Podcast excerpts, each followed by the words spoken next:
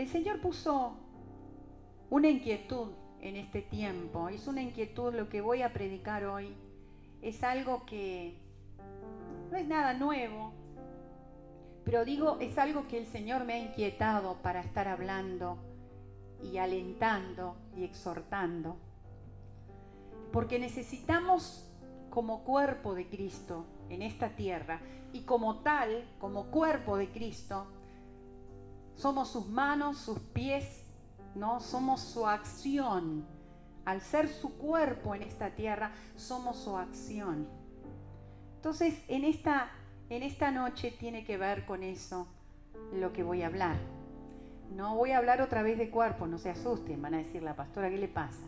Se olvida de las prédicas, no, tiene relación con eso, ¿no? Y quiero que busquen Isaías capítulo 6.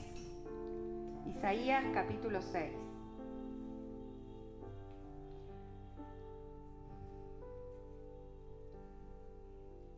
Dice visión y llamamiento de Isaías. En el año que murió el rey Usías, vi yo al Señor sentado sobre un trono alto y sublime. Vamos a, a, poner nuestra mirada en el Señor en ese lugar. Alto y sublime y sus faldas llenaban el templo. Por encima de él habían serafines y cada uno tenía seis alas. Con dos cubrían sus rostros, con dos cubrían sus pies y con dos volaban. Y el uno al otro daba voces diciendo, Santo, Santo, Santo, Jehová de los ejércitos. Toda la tierra está llena de su gloria.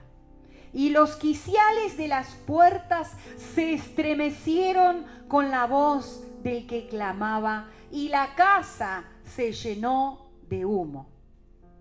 Entonces dije, ay de mí, que soy muerto, porque siendo hombre inmundo de labios y habitando en medio del pueblo que tiene labios inmundos.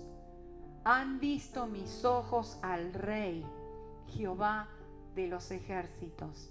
Y voló hacia mí uno de los serafines, teniendo en su mano un carbón encendido, tomado del altar con unas tenazas. Y tocando con él sobre mi boca, dijo, He aquí que esto tocó tus labios y es quitada tu culpa y limpio tu pecado. Después de estas cosas oí la voz del Señor que decía, ¿a quién enviaré? ¿Y quién irá por nosotros?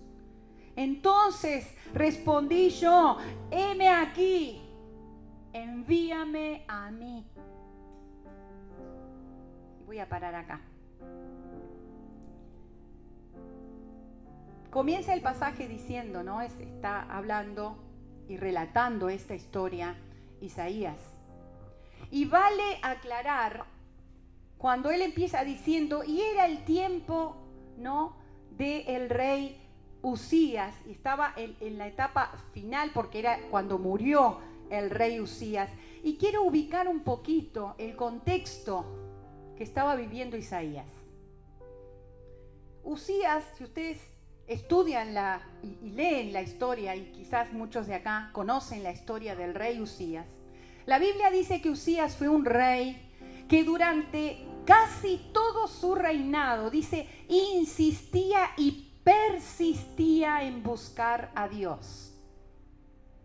Era un hombre que empezó joven su reinado, Usías, y dice que él insistió en hacer lo mismo que su padre, que su padre eh, fue un hombre que también buscó a Dios.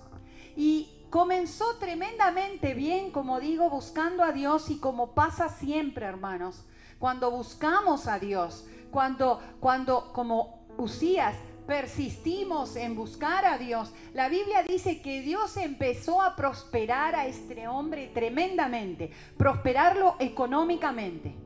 Dice que este hombre empezó a crecer, su reinado se empezó a enriquecer, él empezó a tener una creatividad única, empezó a construir cosas porque no se sabía en ese momento.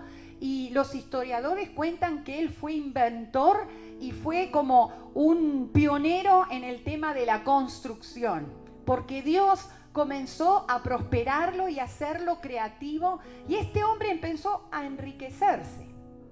Dice que su fama se extendió tanto que aún de otros reinos eh, venían a él y él era muy conocido por todo el poderío que estaba logrando, porque buscó insistentemente al, al Señor. Pero qué lindo que todas las historias terminaran bien, ¿no? La Biblia cuenta que cuando Él se hizo tan poderoso, y a veces pasan con, algunos seres humanos, ¿no? Cuando han logrado un cierto poder, ¿no? El ser humano a veces no sabe cómo dominar eso, no sabe cómo, cómo, cómo pararse con poder. Y dice que él entró al templo de Dios. Él era un rey, no era un sacerdote. Él tenía la función de rey. Dios lo había bendecido como rey pero no era un sacerdote.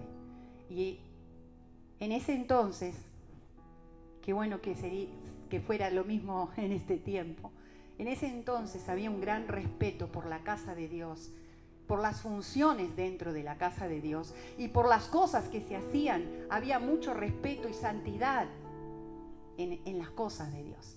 Y dice que este hombre se tomó la atribución de tomar incienso y quemar incienso en el altar del incienso, que correspondía únicamente a los sacerdotes. En este caso, hoy en día diríamos a los pastores. Se tomó la atribución de, hacer una función que no le pertenecía. Y dice la Biblia que vinieron los sacerdotes, lo encontraron y dijeron, no, Usías, no, no está, no está bien lo que estás haciendo, porque te estás tomando la atribución de hacer algo que no te pertenece, no es tu función. Y obviamente que este hombre, ¿no? Con el poder me imagino que habrá dicho, ¿y ustedes quién son? Yo soy el rey Usías, tengo poder, soy aquel. Y se enojó y vino la compañía de sacerdotes que estaban con este, el sacerdote en función en ese momento. Le dijeron, no, vos no podés hacer esto. Y al enojarse Usías, dice la Biblia, que empezó a ponerse leproso porque Dios vino sobre él con una reprimenda. Y en el momento que se empezó a poner leproso ahí tuvieron que sacarlo. Y dice la Biblia que él murió leproso, solo, porque tuvieron que aislarlo. Y yo pienso, wow, después de tanto, ¿no? Después de haber buscado a Dios, después que Dios te prosperó, después que lograste esto, la embarraste. Y dice la Biblia que indudablemente Isaías había sido impactado por todas estas cosas que había visto. Isaías había presenciado todo esto porque él lo menciona en su relato. Él podría haber dicho, un día yo estaba, no, pero él dijo, en la época cuando el rey Usías murió. O sea, en este contexto de que indudablemente este hombre habrá sido afectado, impactado, quizás le habrá servido para decir, ay, ay, ay, Dios es grande, pero yo soy tan vulnerable delante de Dios. Indudablemente hubo una sacudida en la vida de, Isaías, porque dice que en ese tiempo cuando estaba ahí quizás haciendo el análisis de la vida de este hombre Usías y de lo que había pasado con él, dice, vi yo al Señor sentado, y ahí todo lo que leímos, ¿no?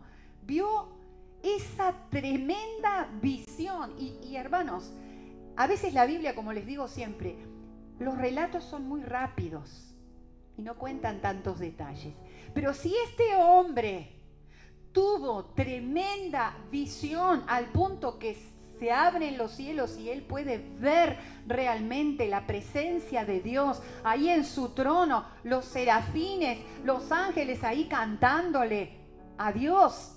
Si él pudo tener tremenda visión es porque su espíritu estaba tremendamente conmovido, tremendamente tocado. Y, y, yo me lo imagino quizás postrado y diciendo, ay, tengo miedo. Señor, tengo, estoy conmovido porque no quiero que me pase lo mismo. Porque dice que cuando él vio esa tremenda visión y vio a Dios ahí sentado en ese trono, lo que debe haber sido, y los ángeles, los serafines cantándole santo, santo, y los, las paredes del templo ahí, ¿no? Vibrando y moviéndose, él dijo, ay Dios mío, me voy a morir. Porque yo soy un hombre de labios inmundos y habito en un pueblo. ¿Por qué él dijo habito en un pueblo de labios inmundos? Porque ese pueblo era gobernado por ese rey que había vivido todo eso. Y él llegó a entrar en una convicción tremenda de que él necesitaba un cambio en su vida, que él no podía seguir así porque él no quería terminar como ese rey. Y él dijo, me voy a morir porque me siento inmundo, y dice que ahí vino un ángel, sacó de la misma presencia, del fuego de la presencia de Dios, y dice que purificó sus labios, limpió sus labios, limpió su vida, lo purificó. Y ahí mismo, después de él haber sido purificado, dice, y yo escuché una pregunta Dios de repente hace una pregunta. No es que Dios le hace la pregunta a Isaías, sino que Isaías escucha una pregunta. Miren lo que pregunta Dios. ¿Quién irá por nosotros? ¿Quién va a ir por nosotros? Y yo pienso, wow, es como si alguien importante, ¿no? Imagínense a alguien con un cargo muy, muy alto, un presidente. Pregunta, necesito que alguien me represente de acá. ¿Hay alguien que se anima a representarme? Yo creo que quedaría... Me escondería, ¿no? Ahora, Isaías había sido tan impactado tan tremendamente, eh, él había tenido una experiencia tan real en ese momento, de haber visto a esa gloria hermosa llenando ese templo, a esa persona maravillosa que es Jehová de los ejércitos, nuestro Padre Celestial, que él dijo, dime aquí, Señor, voy yo. ¿Quién irá por nosotros? Y él dijo, heme aquí, yo voy ustedes dirán, wow. Y yo digo, wow. ¿Por qué Dios le dijo inmediatamente, bueno, entonces necesito que hagas esto? ¿Por qué Dios pudo usar a Isaías? Y la pregunta de hoy es, ¿a quién usa Dios? ¿A quién usa Dios para que lo represente en esta tierra? ¿A quién quiere usar Dios en este tiempo? Porque voy a decirte algo, Dios está haciendo la misma pregunta en este tiempo. Dios te está haciendo hoy esta pregunta. ¿Quién va a ir por mí hoy? ¿Quién me va a representar? Y la pregunta que yo me formulaba, Señora, quién, ¿a quién usas? ¿O por qué usaste a Isaías si quieren relacionarlo? Y lo primero que me vino fue justamente la experiencia de este hombre. ¿A quién usa Dios en primer lugar. Usa aquellas personas que realmente tuvieron una experiencia real, impactante con la persona de Dios. Aquellas personas que realmente como Isaías, al conocer a Dios, al ver a Dios, al saber cómo es Dios, al conocer lo que es Dios, al conocer su grandeza, al conocer lo maravilloso que es Él, al conocer su poder, al conocer su gloria, al conocer lo que es Dios, se sienten tan disminuidos que dicen, oh, Señor, si tú no me tocas, ¿qué puedo hacer yo? Porque eso fue lo que hizo Isaías. Él dijo, si tú no me tocas, yo me muero. Yo no podré hacer nada. Entonces, a las primeras personas que Dios usa son aquellas personas que han tenido un encuentro real con el Dios verdadero. Cuando uno tiene ese encuentro, hermanos, de verdad que uno se siente así. Señor, si tú no me tocas, si tú no me limpias, si tú no me preparas, si tú no me das de lo tuyo, es imposible que yo lo pueda hacer. Es imposible que yo pueda permanecer. Si vos has tenido una real o un real encuentro con Dios y Dios ha impactado tu vida, vos sos uno de los que puede ser usado. Puede ser, no, va a ser usado por Dios. Porque vas a ser uno de los que le diga, heme aquí, Señor, ¿cómo no te voy a servir? ¿Cómo no voy a ir? ¿Cómo no voy a hacer lo que vos me digas? Porque sé quién eres tú.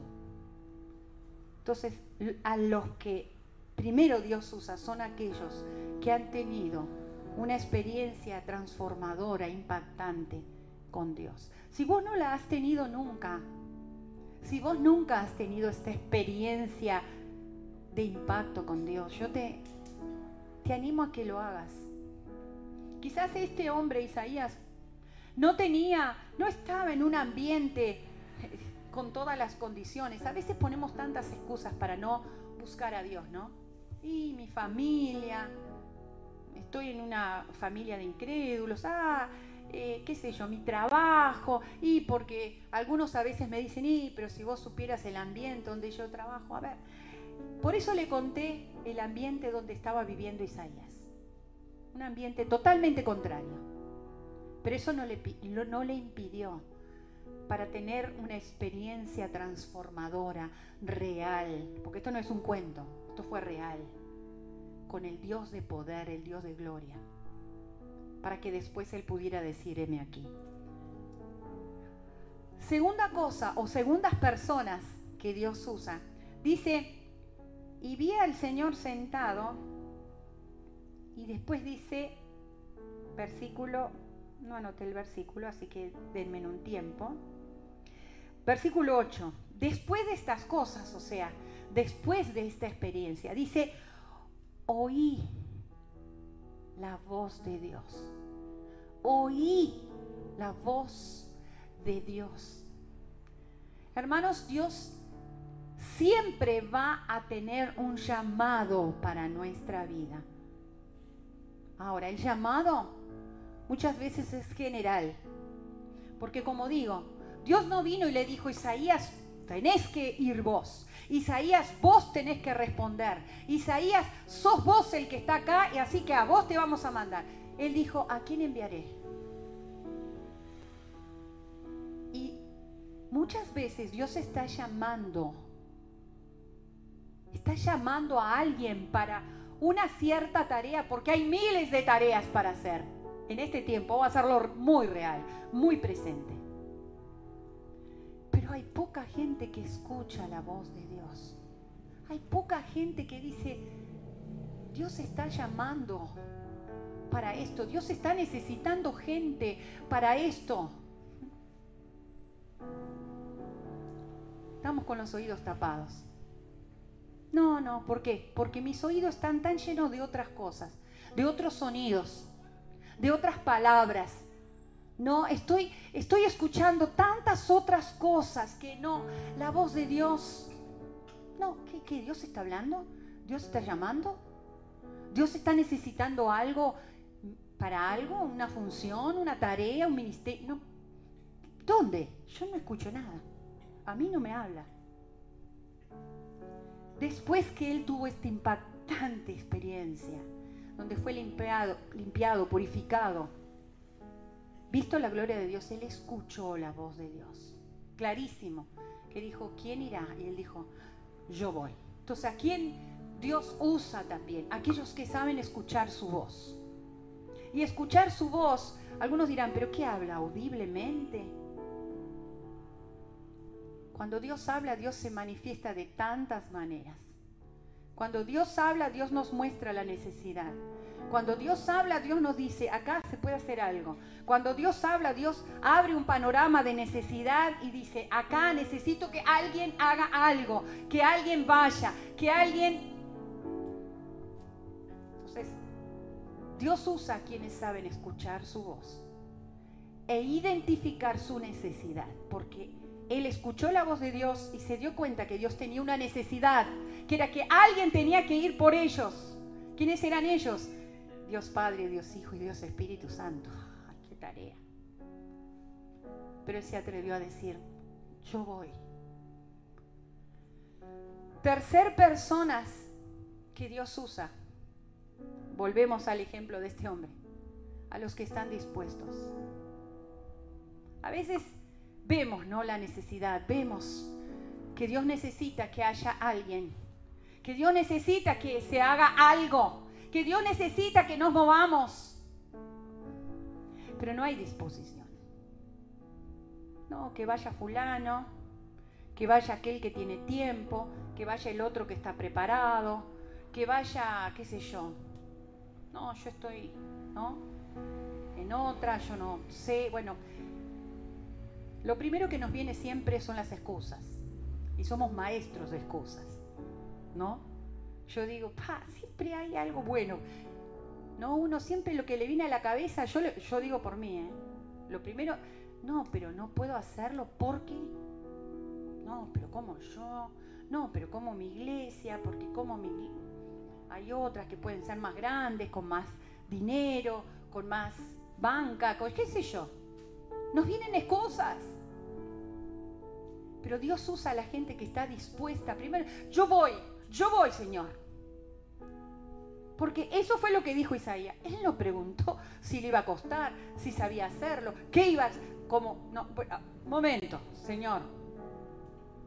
¿Y qué hay que hacer? Oh, ¿y yo qué, beneficio tengo yo si hago esto? Pero, Señor, pará. ¿Y, y mi agenda cómo queda? Pará, Señor, pero ¿y, ¿y dónde invoco mis cosas? ¿No? Yo sé que nadie acá, porque todos me miran, yo lo hice. Pero qué lindo es cuando uno, yo lo voy a hacer, Señor. Yo no sé, no tengo idea cómo. Ahora vamos a ver que Dios sigue usando otras clases de personas. Dios usa y Dios llama a gente ocupada. Todas las personas que Dios alcanzó con un llamado, o pidió, o dijo específicamente, o llamó en forma general y le dijeron que sí, todas eran personas ocupadas. Piensen en Moisés, por ejemplo, tremenda tarea. Estaba muy ocupado y tranquilo. Moisés había llegado, ¿no? A ser su, vida tranquila, ya no, corría peligro, ya estaba lejos de, de, todo lo que era su vida pasada, que le había dado peligro, entonces ahora estaba tranquilo, tenía su familia, su esposa, su negocio, estaba bien, estaba próspero, estaba divino, estaba ocupado. Dios lo llamó. David, Gedeón, Amos. A ver, puedo acordarme de muchos. Y yo pensaba y me encantó que son los que más conocemos, los discípulos. Empecé a investigar, ¿no? Todos estaban recontra ocupados los discípulos. Y fíjense, Andrés, Pedro, Santiago, Juan y los hijos de Zebedeo eran pescadores. Yo sé que uno dice, bueno, era un pescador, llevaba una cañita, pescaba, chiquita, haciendo nada, pescando. No, hermanos, la pesca era una de las empresas más grandes de esa época. Los pescadores, si bien eran gente que no tenía una cultura como otros que vamos a ver, pero tenían una empresa grande. Era una empresa que redituaba muy bien. Entonces, estos hombres eran, tenían su negocio, trabajaban mucho, porque si no pescaban, no comían, no vendían, no prosperaban. Santiago y Juan trabajaban en el negocio de redes. O sea, trabajaban juntos, ¿no? O sea, si no había redes, no había pesca. Así que tenían el negocio de redes porque cuando Jesús lo encontró, ellos estaban trabajando en las redes. A ver, ¿quién más? Tomás, Natanael, Felipe, también estaban en el negocio de la, de la pesca. Mateo, ¿se acuerdan era, quién era Mateo? Mateo, que en Lucas lo llamaron primero Leví, era, trabajaba para el ANSES, creo, ¿no? Son los que recaudan impuestos, recaudador de impuestos. Eh, pero era, era como un capo, era como un jefe del ANSES, Mateo. Miren Mateo, ¿eh? ¿Cómo? En la FIP. Bueno, en la, FIP. Ay, ay, ay. Bueno, miren quién era Mateo. Cuando Jesús lo encontró, él trabajaba de esto. Estaba ocupadito. Y no solamente que estaba ocupadito, sino que tenía los bolsillos bastante llenos. ¿Mm? Porque eh, dicen los historiadores que en, ese, en esa época, vamos a decir en esa época, los recaudadores de impuestos tenían una casta social bastante alta. ¿Mm? Eran personas con un poder adquisitivo bastante alto. ¿Mm? ¿Se acuerdan de saqueo, no? Cuando Jesús le dijo saqueo. Creo que hoy hablaron de saqueo, ¿no? En, la ofrenda. Este, saqueo, anda a devolver lo que te robaste porque habían algunos que eran fraudulentos. No se sabe si Mateo era así, pero se sabe que tenían una, una, economía alta, o sea, eran personas pudientes, porque mucha parte de lo que ellos recolectaban era el sueldo de ellos, era, era para ellos. Y muchos historiadores dicen que Mateo fue uno de los que sostuvo el ministerio de Jesús ayudó mucho con sus finanzas el ministerio de Jesús, porque recuerdan que Mateo también hizo una gran fiesta y los que hacían gran fiesta eran personas que estaban bien económicamente. Y bueno, o sea, eran los discípulos eran todos, todos personas eh, ocupadas. Miren Simón, me encantó esto. Simón el celote, ¿se acuerdan?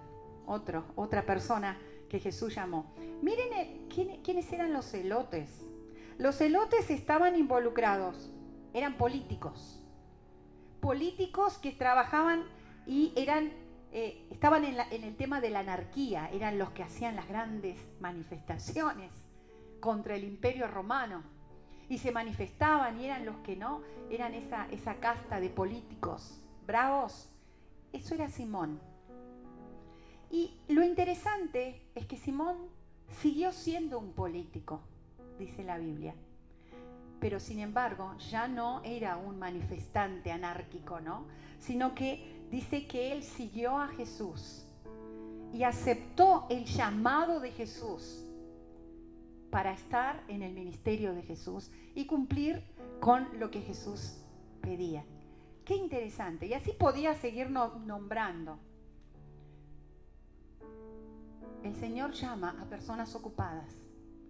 Usa a personas ocupadas. Porque saben una cosa, el vago, que yo sé que acá en este país no hay, pero bueno, en otros países a la gente vaga,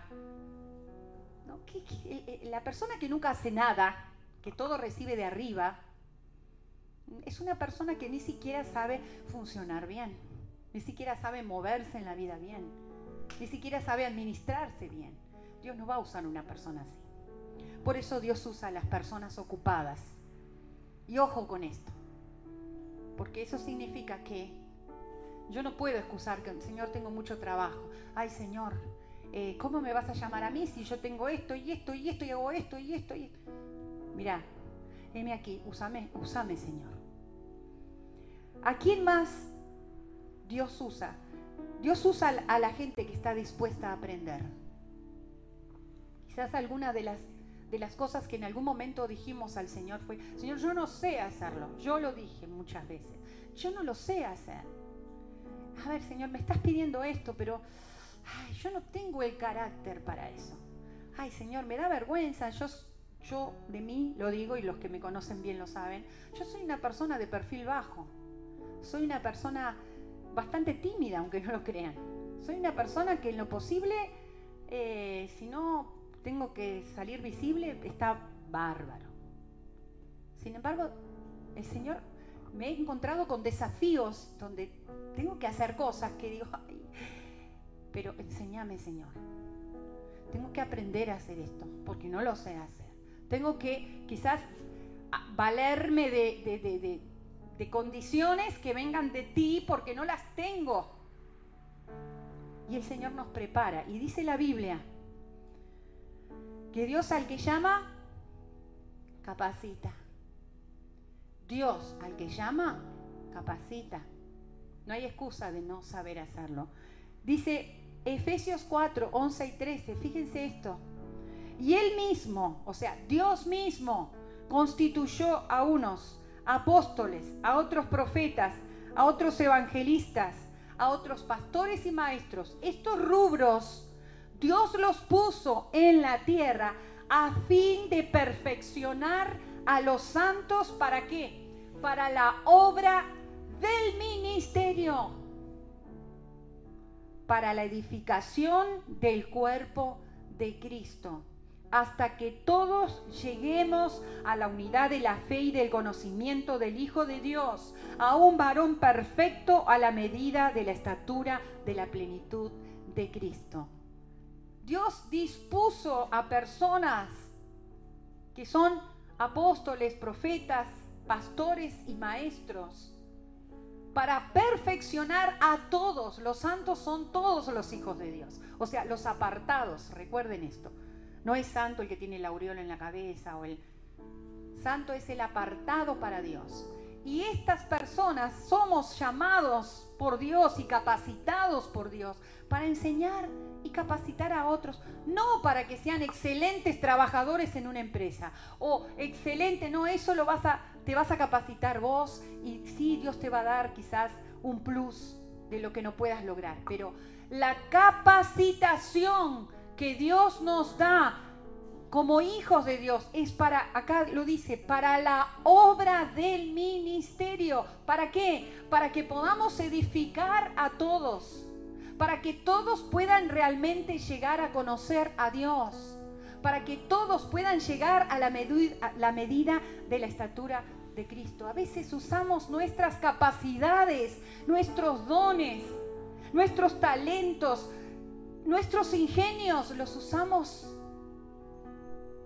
para prosperar, para nuestros trabajos, para brillar en lugares. Y, bueno, está bien, eso no está mal. Pero acá la Biblia dice que Dios cuando nos llama, nos llama a estar capacitados para la obra del ministerio, para que podamos realmente entre todos crecer y poder manifestar lo que Dios quiere que manifestemos para que cada uno de nosotros pueda cumplir el llamado que Dios tiene, la necesidad que Dios tiene, e, eso, esa tarea específica que Dios necesita que nosotros hagamos. Hermanos, hay una gran diferencia entre un llamado y una orden. Cuando Jesús se fue de esta tierra, Él dejó una orden. No nos gusta tanto esta palabra. ¿Cuál fue la orden? Y por todo el mundo, predicad el Evangelio a toda criatura y hagan discípulos. Eso no es un llamado, eso no es una elección. a veces dicen, bueno, yo estoy cumpliendo el llamado de Dios, yo estoy cumpliendo eh, lo que Dios quiere porque yo en el lugar donde yo estoy, yo predico a Cristo. No, hermano, eso no es un llamado, perdón. Voy a desasnar un poquito en esta noche. Eso es un mandato. El mandato no tiene elección. El mandato no es si yo quiero o no quiero, si yo digo sí o no. Lo dice, y vayan y prediquen el Evangelio. ¿Qué significa? Si yo estoy en mi trabajo, en la calle, acá dice, prediquen afuera, eh, a tiempo y afuera de tiempo. O sea, predican siempre, hablen siempre de Dios. En donde estén. Eso lo tenemos que hacer todos. Llamado es otra cosa.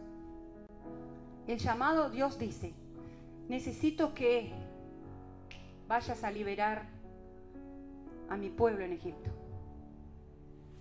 Obviamente que Moisés al primero se asustó, pero fue algo específico. Anda y mientras él liberó al pueblo, que era su llamado, era su tarea, era su misión, él fue hablando de Dios y diciendo quién era Dios y largando las promesas de Dios y bla, bla, bla.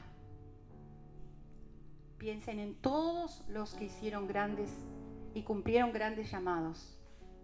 Mientras cumplían su llamado, obviamente hablaban de Dios y mostraban quién era Dios y largaban las promesas de Dios. Hay una diferencia en eso. Que tenemos que hablar de Dios todos. Ahora, hay un llamado para cada uno de nosotros. Hay una tarea. La Biblia dice que hay un llamado, hay un ministerio que yo tengo que desarrollar. ¿Cuál es el mío? Dios te lo va a decir. Dios usa personas que han tenido una que han sido impactados por él, que han realmente conocido quién es Dios. Dios usa personas que saben escuchar su voz, que saben que hay una necesidad, que saben que hay que Dios está llamando para que hagamos algo. Dios usa personas ocupadas. Sí, tengo mucho trabajo, pero Dios me usa porque yo le dije que sí, y Dios me va a mandar, y Dios yo lo voy a hacer, y Dios me va a arreglar la agenda, y Dios va, Dios va a hacer las cosas, y yo estoy feliz de que lo haga. Y estoy feliz de, de, servirlo. No es un sacrificio. Y cuando digo yo, digo, estoy hablando de, de todos, los que hemos dicho que sí. Los que hemos dicho, heme aquí, andame a mí, Señor. Yo lo voy a hacer. Dios usa a personas que están dispuestas a aprender porque Él ha puesto a personas específicas para que nos enseñen. Él nos va a capacitar. Él nos va a decir cómo hacerlo. Y saben que hablaba con alguien en esta, en esta semana en una consejería, que mientras lo voy haciendo, Dios me va perfeccionando. No voy a ser perfecto cuando, cuando lo empiezo a hacer. Por supuesto que no. Porque cuando uno empieza a hacer una tarea, no tiene experiencia quizás, no sabe hacerlo, a veces tiene cierta información, pero le falta otra. Mientras vamos haciendo, mientras vamos cumpliendo el llamado, mientras vamos desarrollando el ministerio, Dios nos va perfeccionando. ¿Hasta cuándo, pastora? No tiene edad. No tiene edad. El ministerio no tiene edad, hermanos. Los hombres hemos puesto aquí en la tierra edades para las cosas. ¿No? Como tenemos que jubilar y este se jubila. Miren, volvemos a la Biblia. Moisés, ¿con cuántos años fue arrebatado? Los grandes hombres, los profetas. Cuando Dios te da un ministerio, lo podés cumplir hasta el final de tus días. Porque Dios no tiene edad, no tiene... Dios siempre es un Dios dinámico que siempre te va a estar enseñando y siempre te va a estar dando y siempre te va a estar renovando. Y Él es el que va a determinar hasta aquí. Él es el que te va a parar. Entonces, estamos en tiempos donde Dios está diciendo, estoy con un mundo donde me olvidé de anotar, pero si alguien la tiene a la estadística, dígala, pero ¿cuántas almas han partido en este tiempo? ¿Cuántas personas se han ido a la eternidad? A la eternidad, de la cual no se vuelve. ¿Cuál es la función del cuerpo de Cristo? Bien cimentado, bien arraigado, bien relacionado entre sí si cada una de sus partes funciona como corresponde y a donde le corresponde. Como les dije cuando prediqué sobre el cuerpo, Dios va a cumplir su obra igual. Yo me voy a perder la bendición tremenda de ser bendecida como fue el rey Usías cuando buscó a Dios. Yo me lo voy a perder si no quiero servir a Dios. pero eh, Dios va a cumplir su obra, de alguna manera. Pero, hermanos, en este tiempo más que nunca la iglesia necesita funcionar bien. Necesita que cada uno de nosotros esté cumpliendo el llamado de Dios a donde Dios nos quiere, a donde Dios nos necesite. Y es una tremenda bendición, es una tremenda alegría. No es que va a ser un sacrificio, no es que va a ser un tormento. Y ahora, ¿cómo lo voy a hacer? ¿Y cómo voy a encajar? Ay, por favor, no. Aflojate en eso. Relájate. Dios te va a bendecir, Dios te va a prosperar, Dios te va a capacitar. Y más que nunca, la obra de Dios se va a cumplir en el lugar donde estamos. ¿Qué es lo que, más anhela Dios? En este barrio donde estamos plantados como iglesia, se va a cumplir el objetivo de Dios, la misión que Dios tiene, el propósito que Dios tiene en este lugar para Pueblo de Sión, o a través de Pueblo de Sión, mejor dicho. ¿De qué va a depender que se cumpla o no? ¿De los pastores? ¿Solamente? No es del cuerpo, de todos nosotros. Y yo te animo, yo te animo a que te insertes en el cuerpo. No que vengas y te sientes en la iglesia. Que vengas, ocupes un banco y escuches y te vas, qué bueno o malo, o qué linda alabanza, o no me gustó, te vayas. Insertate en el cuerpo. Empezá a activarte Empezá a dar lo que tenés. Así como lo das en tu trabajo, así como lo das en tu familia, así como lo das en otros lugares. Insertate en este cuerpo que es la iglesia. Porque Dios tiene grandes propósitos a través, en este caso, porque somos, estamos acá a través del pueblo de Sion. Así como Él tendrá a través de otras iglesias. Yo estoy, y esto es muy local, estoy muy contenta Dios está abriendo posibilidades y oportunidades muy hermosas. Y yo como pastora me estoy lanzando. Es más, yo siento que en muchas cosas estamos siendo cabeza. Porque estamos diciendo nosotros. Y se, se nos está dando, digamos. Hace poco tuvimos eh, todo un operativo oftalmológico, algunos de ustedes estuvieron apoyando. Y ya Dios nos dio frutos de eso. Ya están viniendo niños eh, a la escuelita que contactamos en ese operativo. Ya hay mujeres que eh, empezaron a preguntar, empezaron a decir, ¿y qué, hablan? bueno, tuvimos oportunidad de hablar con casi 60 personas vinieron al operativo. 60 personas que quizás la gran mayoría de esas personas eran del barrio y nunca habían entrado a la iglesia porque me detuve a hablarles y preguntarles si conocían la iglesia. No, no sabíamos, algunos no sabían, ¿eh? porque quizás estaban más alejados, pasaban y por ahí no se daban cuenta que esto era una iglesia. Pero tuvimos la oportunidad de hablar con mucha gente. Dentro de poco, y ya les doy la primicia, habrá un operativo para eh, prevenir el cáncer de útero, no, de cuello de útero. Esto fue algo que en una reunión yo dije, yo quiero para mi iglesia primero. Bueno, y, les dije, canté PRI y me lo dieron. Y no solamente eso, el viernes que estuvo, nos visitó la coordinadora en la reunión, nos dijo, Angie, cuando vos quieras otro operativo de, de oftalmológico, lo tenés. Y si querés dos o tres operativos de esto, lo tenés. ¡Wow! Gloria a Dios porque es atreverse, es decir, yo lo quiero, Señor, porque necesito que el Evangelio sea conocido de cualquier manera. Y qué mejor que esta manera, donde el Evangelio es la respuesta, a través de lo que sea, es la respuesta de Dios para un mundo tan necesitado. Ahora, necesitamos que estés. Necesitamos quizás tus pies, tus manos, tu boca para hablar, tu oído para escuchar. Si les cuento todas las historias que, escuchamos, creo que también los que estuvieron ¿Cuántas historias escuchamos de la gente, la necesidad que tiene la gente, de que alguien le, escuche, que alguien le diga, ¿sabes que hay esperanza? ¿Sabes que podés mirar las cosas de otra manera?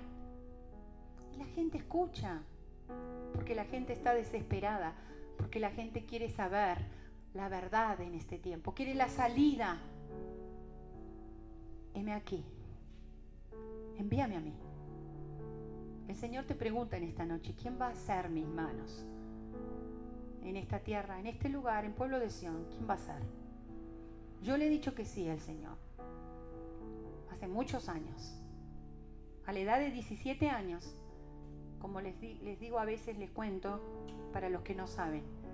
Yo no sabía ni a qué estaba diciendo que sí, pero yo sentí la voz de Dios. Y yo pasé adelante, recuerdo en ese campamento. Y dije, sí, Señor, yo estoy dispuesta a servirte. No tenía la menor idea de todo lo que vendría después. Y todo lo que todavía vendrá. Pero yo sigo diciéndole al Señor, heme aquí, yo lo voy a hacer. La pregunta es, ¿quién más lo va a hacer? ¿Quién más le va a decir que sí al Señor? Heme aquí, Señor. ¿Mm? Cerra tus ojos. Recordá a quién Dios llama o a quién Dios usa. ¿Estás dispuesta a decirle que sí?